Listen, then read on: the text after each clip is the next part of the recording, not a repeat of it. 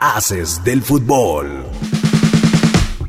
Ya con la liga asegurada, el Barcelona perdió este fin de semana contra el Real Sociedad, pero la noticia más relevante es el fastidio de Vinicius Jr., quien se manifestó en redes sociales sobre el racismo, mismo del cual sufrió este fin de semana por aficionados del Valencia. Ante esto, esta mañana el presidente del Real Madrid se reunió con el jugador brasileño, ya que en sus declaraciones en redes sociales dejó entrever que podría salir de España a causa de las constantes amenazas y señas de racismo hacia él.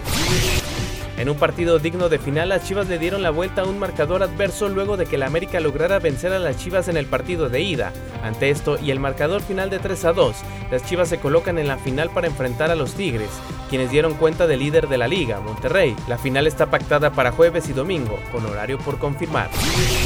Gran final a que se vivió en el Estadio Akron por el campeonato de la Liga de Expansión MX, donde Morelia dio una cátedra de garra y corazón, pero no le alcanzó ante el buen juego del Tapatío, quien logró el campeonato y está a la espera de qué se le brindará, ya que es un invitado a la Liga de Expansión MX. Cabe recordar que al campeón de la liga se le otorga un premio de 5 millones de pesos. Sin embargo, en el caso de Tapatío, al igual que el de Tepatitlán en su momento, se le dio la bienvenida como equipo oficial a la Liga de Expansión sin otorgarle el premio económico. Ante esto, Tapatío está a la espera de la resolución de la liga, ya que los de Jalisco son filial de Chivas, equipo de primera división.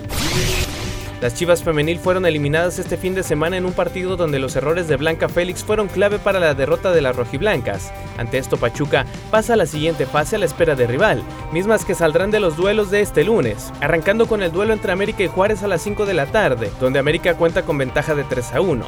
Por su parte Tigres recibe a Atlas a las 7 de la noche con ventaja de 5-0 y finaliza el lunes de fútbol femenil con el duelo entre Monterrey y Tijuana, donde las Cholas cuentan con ventaja de 2 a 0. Este duelo se jugará a las 9 de la noche.